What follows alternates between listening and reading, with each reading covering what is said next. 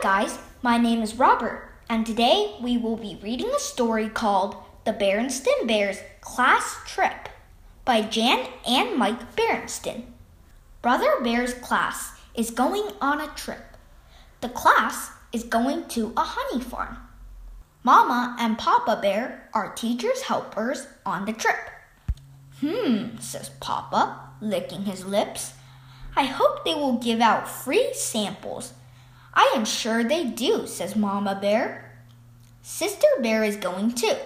There is an extra seat on the bus next to Teacher Bob. Honey Bear will stay at home with Gramps and Gran. The bus is on its way. Let's all sing, says Cousin Fred. Ninety nine jars of honey on the wall, sings the class. Papa Bear joins in. Are we almost there? asks Sister. Almost, answers Papa. They see a sign Bear Country Honey Farm. Next exit. Hooray! yells the class. Brother Bear sniffs the air. Smell that, he says. Honey! They all take a deep breath. Hmm, they sigh. I can almost taste that honey now, says Papa, licking his lips again. Look, we are there, said Sister. They all get off the bus. Teacher Bob leads the way. They see a huge field of beehives. The sound of buzzing bees fills the air. Over there is the clover field, says Teacher Bob. Thousands of bees gather nectar there. They bring it back to the hives and make it into honey. How do they do that? asks Brother. Look, says Teacher Bob. He points to a hive. You can see for yourself. One of the hives has a glass side. The cubs can see the bees making honey. See that big bee? says Papa. That is the queen. Correct, says Teacher Bob. All the others are her children. Whoa, says Sister. She has more children than the old bear in the shoe. How do you get the honey out of the hive? asks Brother. I'll show you, says Papa.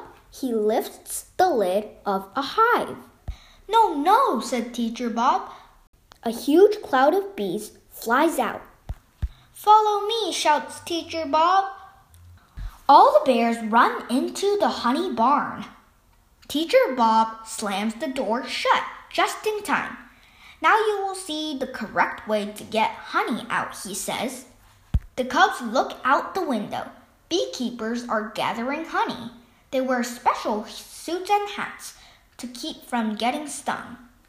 First, the beekeepers blow smoke into the hives to make the bees sleepy. Then, they lift out the honeycombs. They bring the honeycombs into the barn. They put them on a big wheel. They turn the crank. Golden honey pours into a big vat. Papa cannot wait to taste the honey. He leans over too far and gets honey all over himself.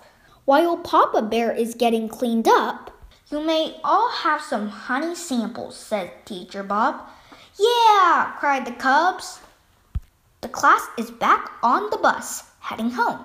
Mama Bear says, I saved a honey sample for you, Papa dear. No, thank you, says Papa. I already had my sample.